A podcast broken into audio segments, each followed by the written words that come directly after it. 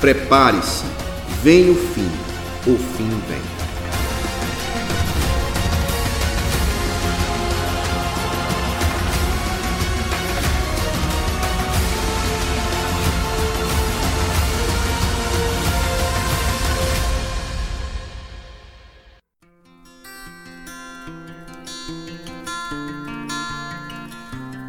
Olá, caros irmãos e amigos, a graça e a paz em nome de Jesus para todos vocês. Queremos dar continuidade à nossa série de bate-papos sobre o fim dos tempos, o nosso tema Vem o fim, o fim vem.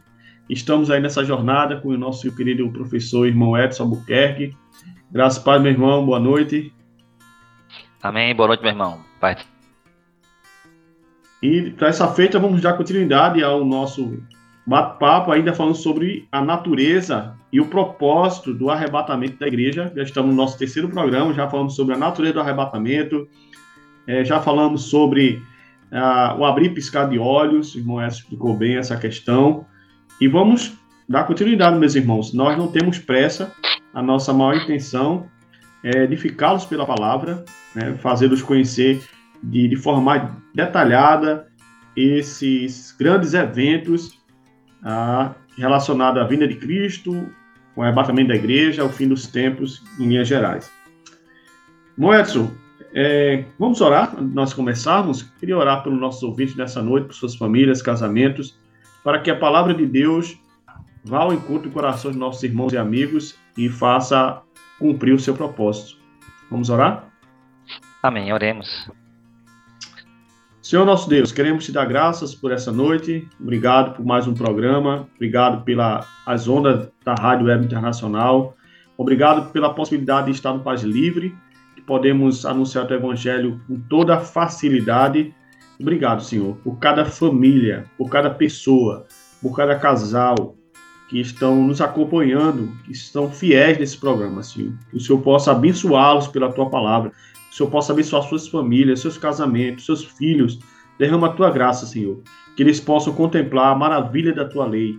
Que eles possam compreender, conforme o teu espírito, a todos esses eventos que, que faz relação à tua vinda, Senhor. Tudo isso Amém, que pedimos Senhor. agradecidos no nome de Jesus. Amém. Amém. Amém, irmão Amém, meu irmão. Vamos dar continuidade à nossa série de bate-papos sobre Vem o Fim, o Fim Vem e ainda falando sobre o arrebatamento da igreja. Irmão Edson, primeira pergunta já, já para a gente esquentar aqui o nosso bate-papo. Quando nós falamos do arrebatamento, nós falamos que ocorrerá com os vivos que ainda estiverem nessa terra e juntamente com os mortos que ressuscitarão quando Jesus voltar nas nuvens, né? quando ele invadir, digamos assim, o nosso espaço aéreo, que na verdade é dele. Mas, irmão Edson, diante desse evento, o Espírito Santo, ele permanecerá na terra ou ele juntamente com a igreja arrebatada, a igreja triunfante, ele também subirá, ele não permanecerá nessa terra? Essa, essa é uma pergunta interessante, Mamassa, às vezes inclusive recorrente, né, quando, quando as pessoas vão falar. Vou, vou dar um pequeno spoiler aqui de uma aula, de um encontro futuro que nós devemos ter, que é sobre a grande tribulação. Mas para que eu é possa explicar essa, essa questão do sumiço, entre aspas, né? Do subir do Espírito Santo, é preciso entender que o pessoal que, que vai com essa tese, ou nos acusa, né? Acusa o, o, o dispensacionalismo, pré-tribulacionista, pré-milenista, desse tipo de, de ação, se apega àquela questão da quem que está lá em Tessalonicenses. Deixa eu encontrar aqui para Sim. E explicar como é a nossa interpretação disso e o que é que tem a ver, o que é que tem a ver isso aí com o arrebatamento da igreja. Se eu não me engano, é 2 Tessalonicenses, capítulo 2. São... Uhum. 2 Tessalonicenses, capítulo 2, versículo 7. Diz assim: Porque já o, o, o mistério da, in, da injustiça opera. Somente há um que agora resiste até que do meio seja tirado. Pronto, é esse texto aí que é um, um texto que é um verdadeiro cavalo de batalha que é feito né, a respeito de, dessa tirada do Espírito Santo e desse reconhecimento que o que é retirado ali é o Espírito Santo, o que é retirado ali é a igreja, porque nós entendemos é, que quando a igreja é arrebatada, a igreja é levada ao céu, o povo de Deus é levado ao céu, há uma modificação, vamos dizer assim, na atuação do Espírito Santo. Porque a igreja não está mais aqui. O Espírito Santo passou a atuar de uma maneira muito especial quando a igreja foi inaugurada. Inclusive, a igreja foi inaugurada, Atos capítulo 2, pela descida do Espírito Santo. É porque o Espírito Santo desceu para inaugurar a igreja que ela passou a existir historicamente.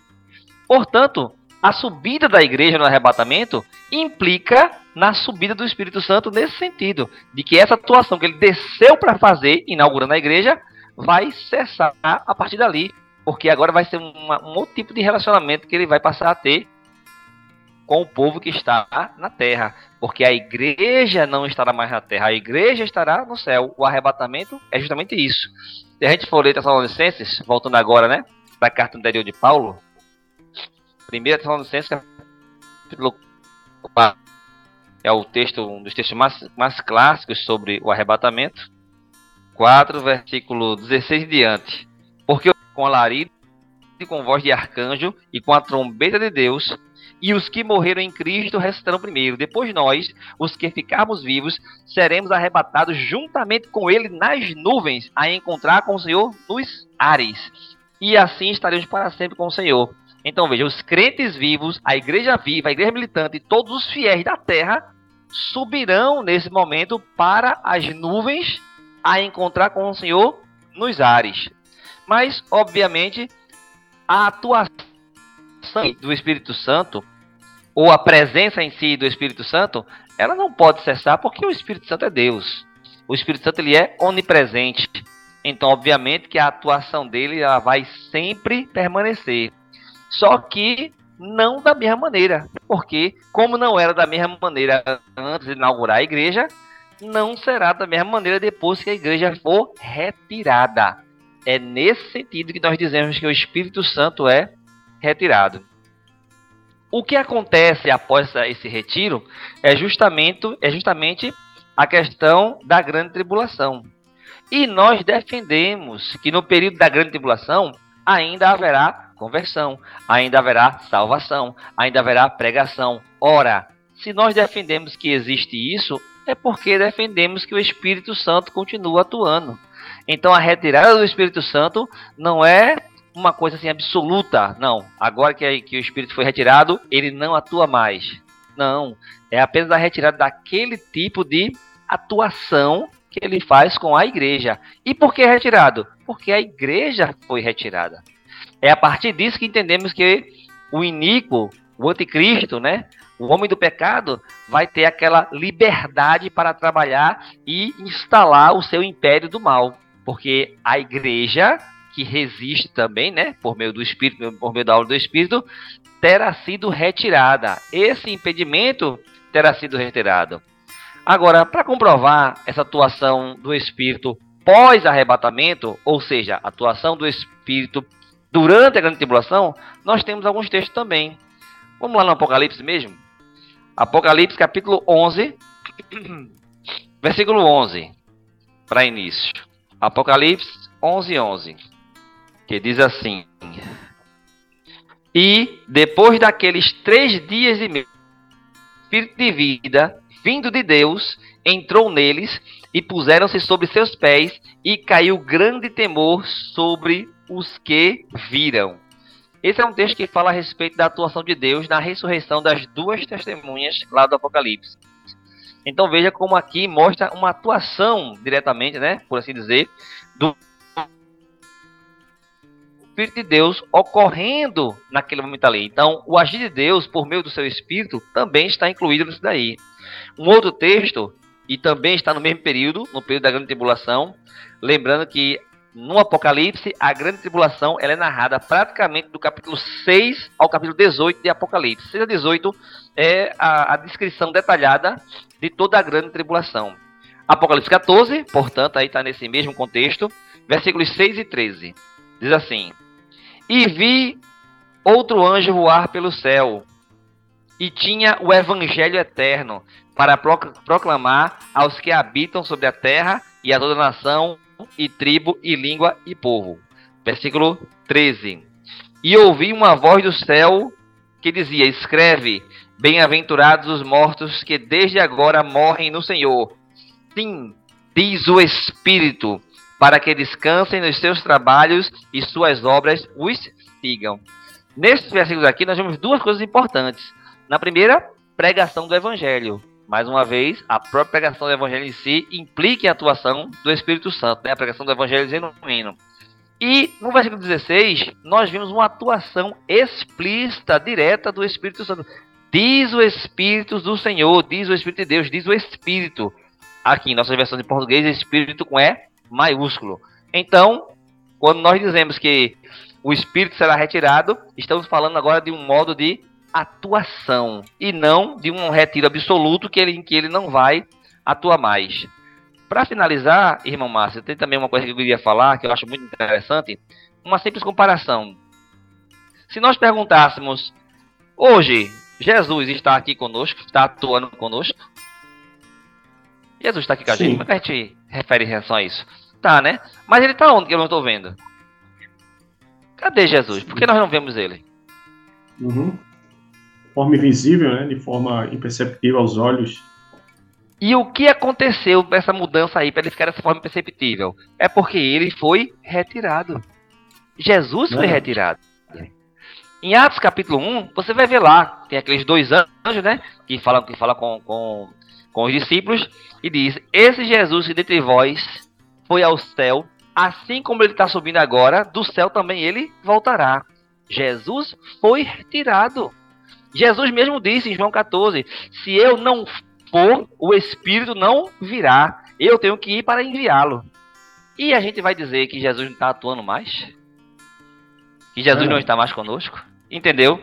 Do mesmo jeito que Jesus mudou a atuação, porque uma coisa é ele atuando encarnado na terra simplesmente como homem, 100% homem. E outra coisa é ele, depois de ressuscitado, corpo glorioso, no céu e onipresente é o mesmo Jesus, está presente aqui conosco pela sua onipresença, porém ele foi retirado. Ele foi corporalmente retirado. Aquele tipo de atuação que ele teve durante 33 anos, formando os discípulos e sendo crucificado, aquele tipo de atuação carne foi retirada. Não existe mais. Mas a atuação em si dele, pelo seu poder e pela sua onipresença, permanece conosco hoje. Do mesmo modo, o Espírito Santo vai ser retirado a maneira dele trabalhar, porque a igreja vai, porque o corpo vai, mas o seu poder, a sua atuação permanece para sempre. Amém, Edson, muito bom. É, só corroborando o que o senhor já falou, é, Jesus na grande comissão, né, quando está para ser assunto aos céus, ele diz, ó, Vão e façam discípulos, eu estarei convosco todos os dias até a consumação dos séculos. Jesus está falando que os discípulos teriam a sua presença espiritual, o seu poder, e eles não estariam órfãos.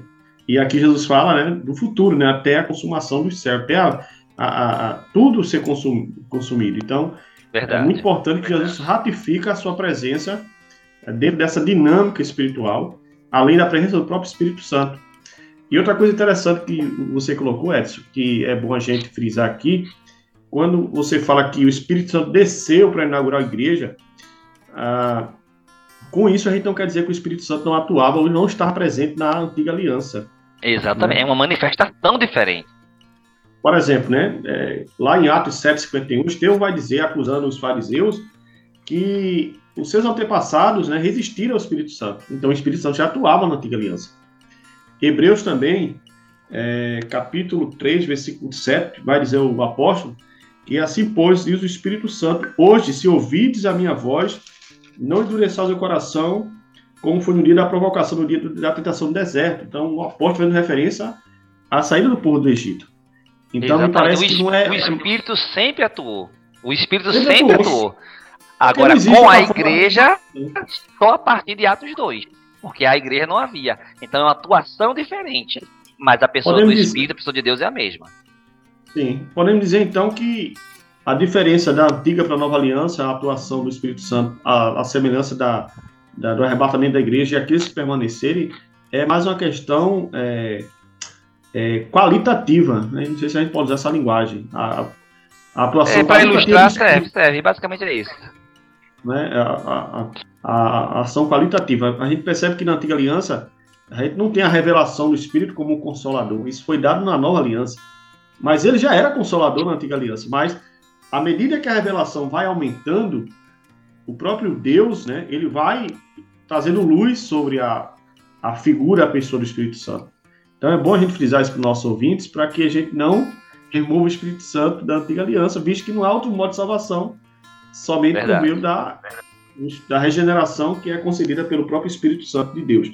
Muito bom, irmão Écio. Muito, muito jóia essa, essa, essa analogia né, que você fez, essa comparação que você fez com a, com a retirada do próprio Cristo, sem, contudo, retirar completamente a sua dinâmica, a sua atuação é, no contexto uh, da igreja e até depois, né, é, pós-igreja triunfante, que é o arrebatamento.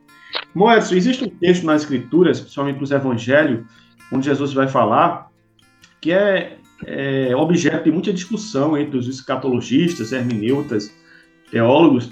É aquele texto que Jesus fala de Mateus 24, né, 41, 40 a 41, que é até usado em novelas, em filmes, para fazer referência ao arrebatamento da igreja, não é? Um será deixado, outro levado, um estará. Verdade, isso é muito usado. Então, esse texto, de fato, é um texto que faz referência ao arrebatamento da igreja, irmão Vamos lá, vamos primeiro ao contexto. Eu lá, vi um trecho, vi um trecho, Márcio, você falou assim, ah, que é usado em filme, é usado em novela e tal. Eu vi um trecho de uma novela da Record que retratava cá entre nós foi espetacular. De fato, eles arrasaram, fizeram uma atuação para representar. É, é, um vídeo de uns 15 minutos. É um vídeo grande. Muito bonito. E eles ficam jogando vários versículos falando sobre arrebatamento, né? Do, enquanto mostra os arrebatamentos acontecendo. Se procurar no YouTube até dá para encontrar esse, esse, esse, esse vídeo. É muito bonito. Porém, em um deles, talvez ele faz isso, né? Quando duas pessoas, duas, duas mulheres no campo lá, aí de repente uma some, aí você assim, uma, dois estarão no campo, um será levado, outro será deixado. É esse mesmo texto que é utilizado. Vamos lê-lo para a gente poder contextualizar e entender. Mateus 24, e aqui, Mateus 24, versículo 40, aqui. Então, estando dois no campo, será levado um e deixado outro estando duas moendo no moinho, será levada uma e deixada a outra. Esses versículos lidos assim, isoladamente, isoladamente, como está aí, texto, realmente dá uma ideia de arrebatamento muito bonita, né? Os dois estão lá, um é levado, o outro permanece. É uma ideia interessante para ilustrar, como você bem falou, é filme, novela, é bonito. Porém, o contexto desse, desse texto aí, que é Mateus 24, não se aplica ao arrebatamento. O texto de Mateus 24 está falando a respeito da vinda de Jesus em glória. Se a gente continuar lendo mais um pouquinho, né? Falar aí, vocês verão, é, vi o sinal do Filho do Homem brilhando sobre as nuvens. Se isso está acontecendo, então não pode estar falando de arrebatamento vai estar falando da segunda fase da segunda vinda. Então, o arrebatamento já é para ter acontecido e, portanto, esse trecho de Mateus 24, ele vai estar falando da grande tribulação. Se está falando da grande tribulação, não pode estar falando de arrebatamento. Não existe arrebatamento na grande tribulação. O arrebatamento é antes da grande tribulação. Então, quando a gente lê agora, deixando de pegar ele isoladamente e vamos ler o contexto dele, Aí você vai ver que a, a, o, o termo levado deixado praticamente ganha outro sentido. Então, vamos ler só dois versículos anteriores, que é o 38 e o 39, que diz assim: Porquanto, assim como nos dias anteriores ao dilúvio, comiam, bebiam, casavam-se e davam-se casamento, até ao dia que Noé entrou na arca, e não perceberam, até que veio o dilúvio e levou a todos. Assim será também a vinda do filho do homem.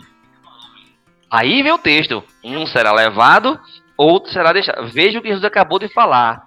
Jesus está falando de uma punição. Jesus está falando de um castigo. Assim como veio o dilúvio e levou a todos, no, na época da vinda do Filho do Homem, um será levado e outro será deixado. Quem era levado ali no dilúvio era levado para a morte, levado para a punição. Então não tem como pegar isso aí e colocar aí um arrebatamento. Ser levado aí, ser levado para um arrebatamento, não existe. Ser levado aí é ser levado para ser punido. Agora, que punição é essa? Onde é que está acontecendo? Ora, quando ocorrer a vinda do Filho do Homem, em grande glória, que é o que nós chamamos da segunda fase, que é sete anos depois da grande tribulação, bolas do Cordeiro, haverá uma grande batalha, que é a batalha do Armagedon. Jesus vai raiar nas nuvens justamente interrompendo, pondo fim na batalha do Armagedon. E se não fosse interrompida, nenhuma carne se salvaria de tão terrível que é, que será essa guerra. Então, nesse momento, ele vai fazer uma separação, uma separação entre seu povo Israel, seu povo sanguíneo Israel, né? O povo gentio que ajudou Israel, veja que aqui eu não menciono igreja, porque a igreja já foi arrebatada, a igreja não está atuando aí.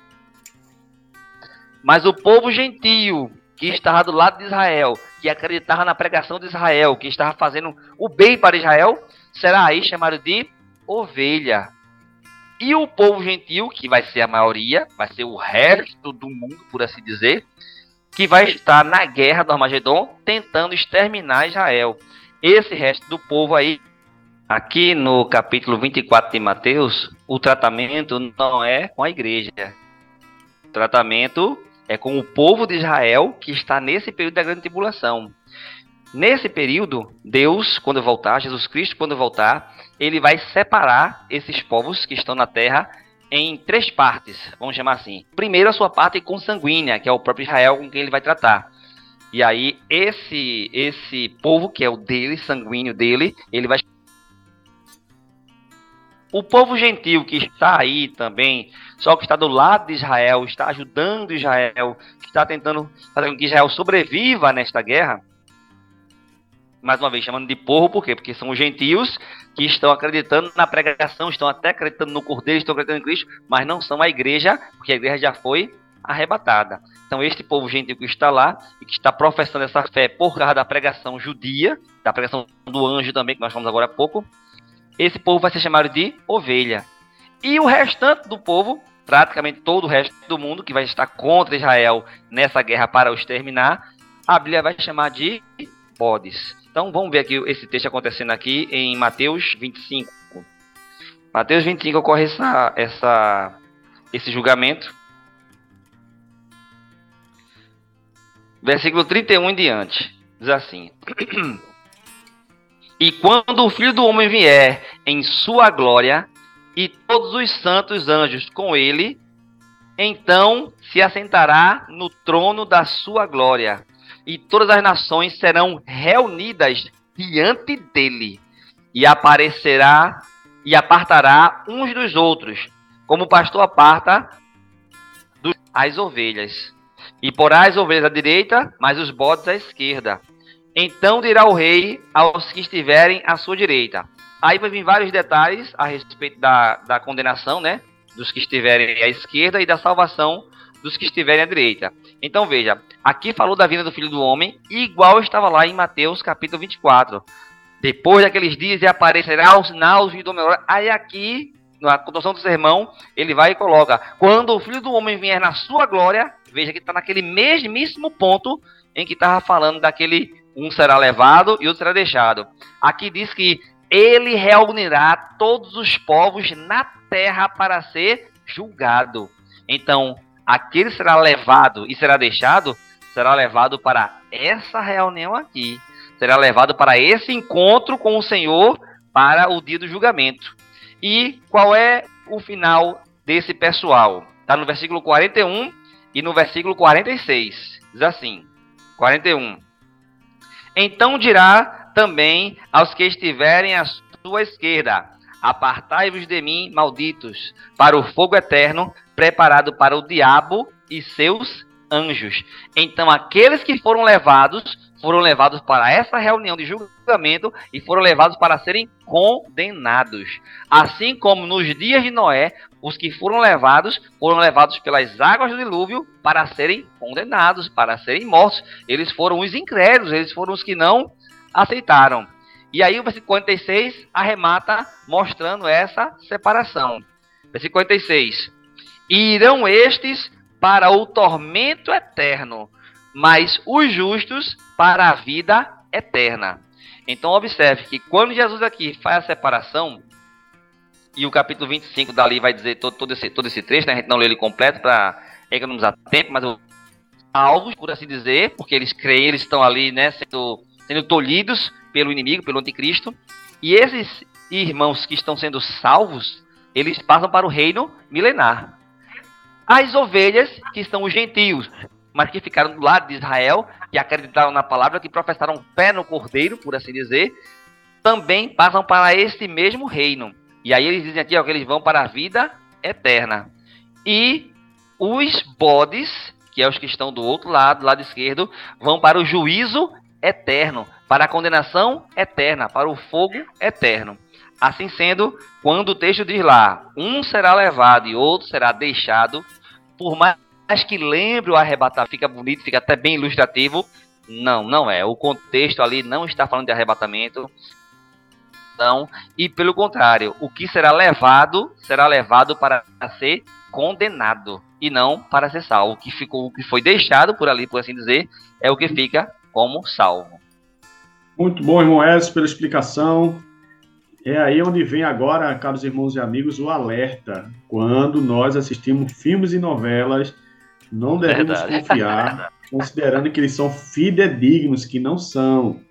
Ficou muito bonita a ilustração das novelas e filmes, mas vejam como uma explicação mais cuidadosa, hermenêutica, um, um trabalho mais, é, mais acadêmico do texto bíblico vai revelar que a verdadeira interpretação do Mateus 24 não faz referência ao arrebatamento, mesmo que pareça ser, mesmo que pareça comunicar um, um, um rápido, né? Um será levado, outro deixado, mas a intenção do autor aqui em Mateus não é sobre o arrebatamento, mas é sobre uma outra fase, que é a vinda, é, é, de fato, de Cristo à Terra para é, vencer a besta, o falso profeta, o diabo e reinar, onde nós estaremos futuramente falando sobre o milênio de Cristo. Muito bom, irmão Edson.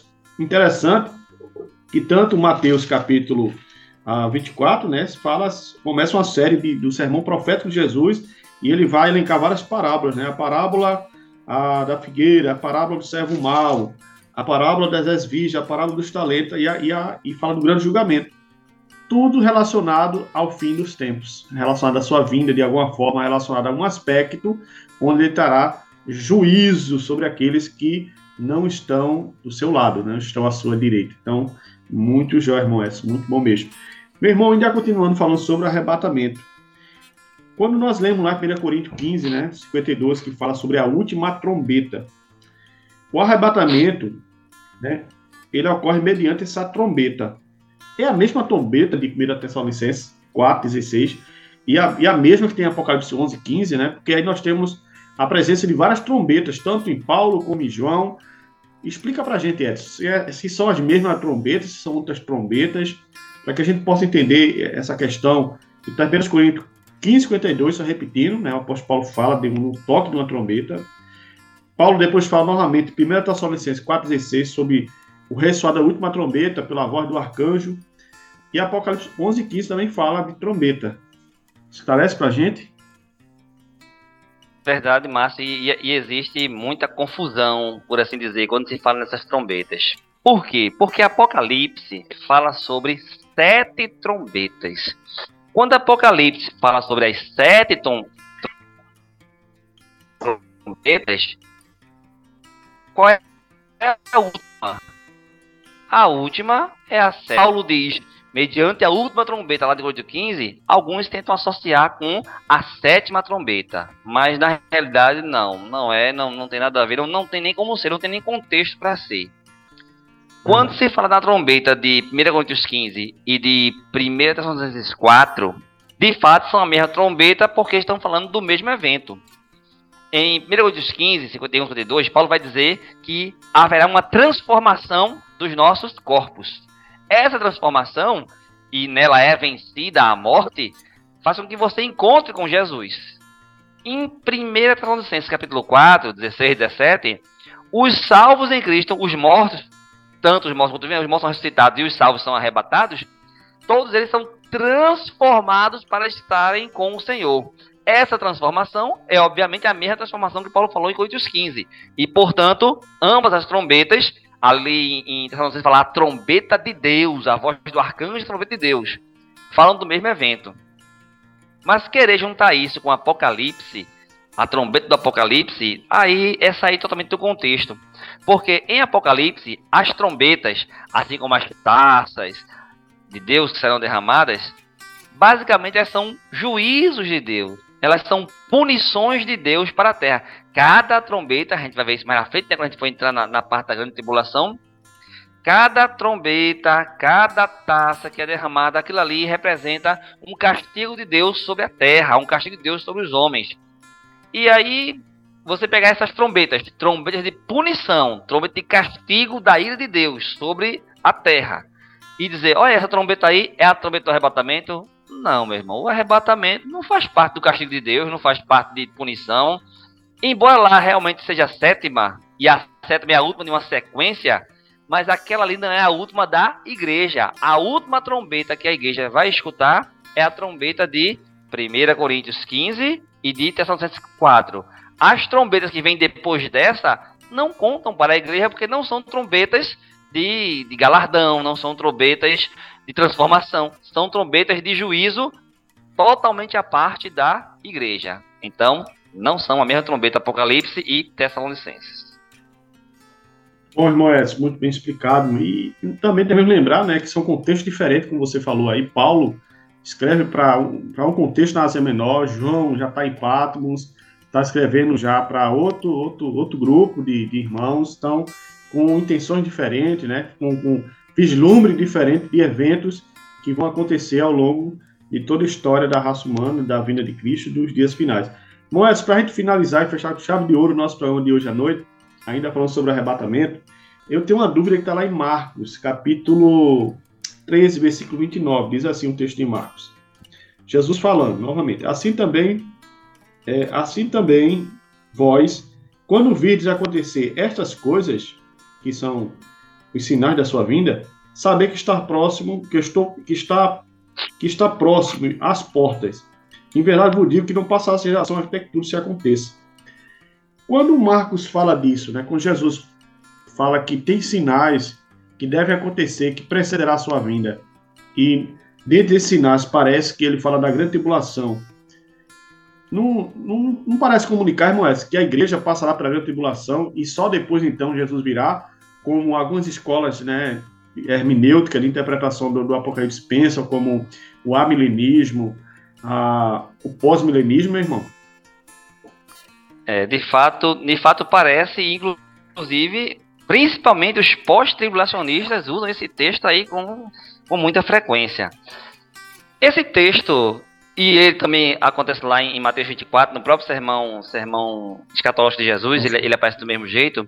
Ele é usado como uma, uma espécie de bala de prata, porque o texto realmente diz que só depois de todos esses acontecimentos e todos, é que verão o sinal do Filho do Homem. Só que isso não serve de uma bala de prata para o dispensionalista, pré-milenista, pré-tribulacionista, porque nós concordamos plenamente de fato, o sinal do filho do homem só aparecerá depois de tudo isso mesmo.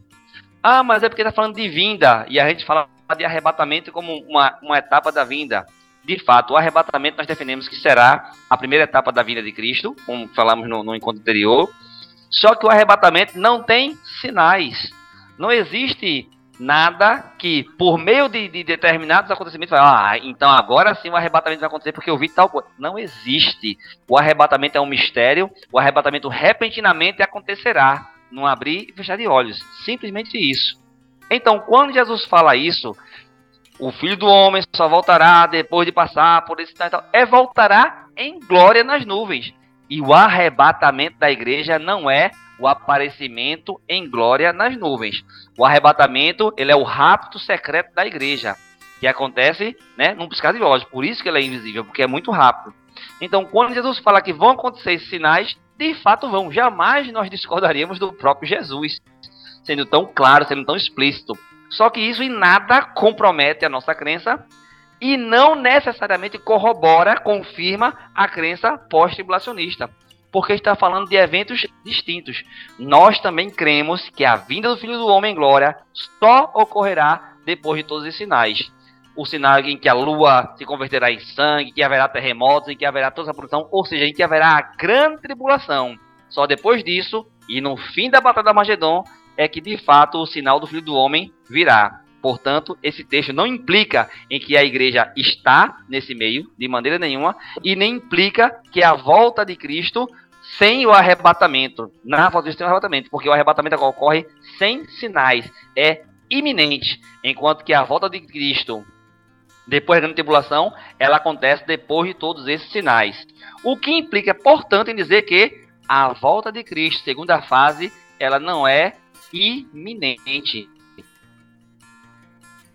Depois de haver o arrebatamento, ou durante a guerra do Armagedon, durante a grande tribulação, quem tiver conhecimento bíblico, quem saber das profecias, vai saber que está próximo à sua vinda e vai saber certinho, olha, sete anos depois, logo depois de sete anos, pronto, passou o período em que Jesus pode voltar. Acabou o, o período profecia. Há, há algo que impede ele de fazer esse tipo de aparição, porque essa aparição só ocorrerá depois da grande tribulação enquanto que o arrebatamento não, o arrebatamento é iminente. Se ele quiser nos arrebatar agora, neste momento, enquanto estamos conversando, ele pode fazê-lo, porque é iminente.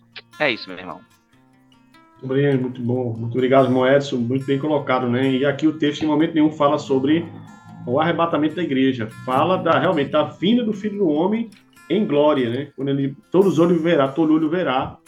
Então, essa palavra é muito esclarecedora. Só uma palavra de esclarecimento também, caros irmãos e ouvintes, quando falamos do pós-tribulacionismo, quando já falamos no primeiro programa, a gente tem que lembrar que dentro do tema do Apocalipse, existem várias escolas de interpretação que não pensam igual a nós. Então, uma delas é o pós-tribulacionismo. Existem queridos irmãos, amigos, eruditos, doutores do mundo inteiro que entendem que a igreja passará por esse grande período de grande tribulação que o irmão falou, que já praticamente começa o capítulo 5 de Apocalipse, vai até o capítulo 18, mais ou menos, de Apocalipse, um período terrível sobre a Terra. Então, muitos acreditam assim, que a igreja passará. A nossa escola de interpretação, que é a, que é a dispensacionalista, não acredita que a igreja passa pela grande tribulação. Pelo contrário, nós seremos arrebatados juntamente com aqueles que, que morreram em Cristo, que serão ressuscitados de todas as eras, para juntamente estarmos com Ele, com Cristo, nos céus. É nisso que acreditamos. Então, só um lembrete para esclarecer a vocês essa importante informação e dizer que o arrebatamento não há sinais que precedem ele, é como o Moedas colocou. Ele ocorrerá porque ele é iminente, ele, é, ele ocorrerá no, a partir do momento que Deus quiser que ele ocorra. O que importa é que estejamos preparados, nossa vida coerente com a fé cristã, para que possamos então subir para estar com o Senhor nos ares. Obrigado, irmão Edson, por mais uma mais um bate-papo. Queria agradecer. Por favor, meu irmão, dê as considerações finais e, e olhe por nós. Amém, um prazer, Márcio, como sempre, né? Estamos, graças a Deus, terminando essa, essa parte do tema, né? Finalmente, acho que agora a gente encerrou a parte do arrebatamento, né? O arrebatamento. Arrebatamento. Eu lembro que é 14 gente... pontos, né? é, a gente viu só a gente esmiuçou o quanto pôde, né? Procuramos tirar, sanar todas as dúvidas, é, deixar, de, para deixar a fé firme.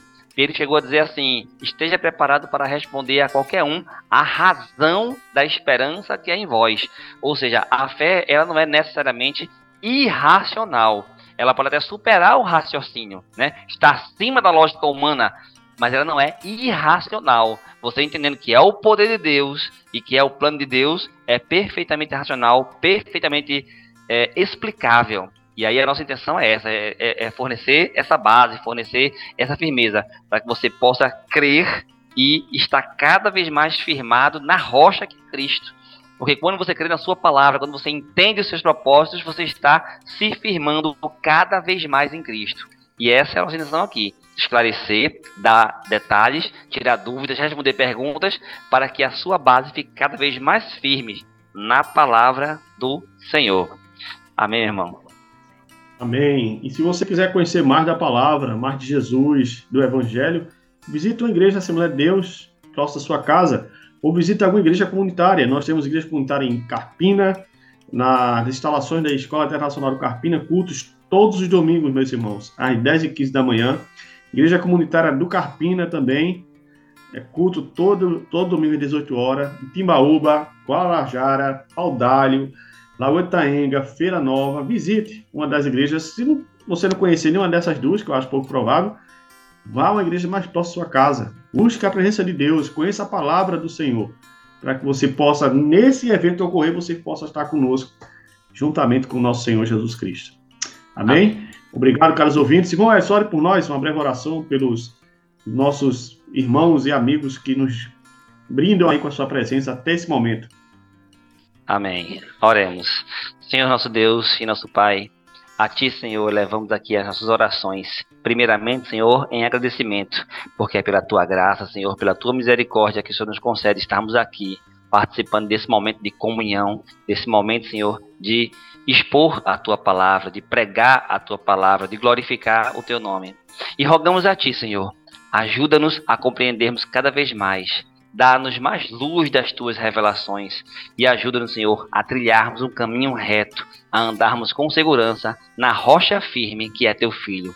Por todas essas bênçãos, Senhor, nós já te agradecemos em nome do teu filho amado Jesus Cristo. Amém, Senhor. Amém, irmão Edson. Obrigado, Amém. meu querido. Espero vocês no próximo programa, segunda-feira. Vamos continuar falando sobre Vem o fim e o fim vem Estamos aí entrando no nosso terceiro ponto da proposta de 14 pontos da Escola de Interpretação sobre o fim dos tempos. Deus abençoe e um forte abraço.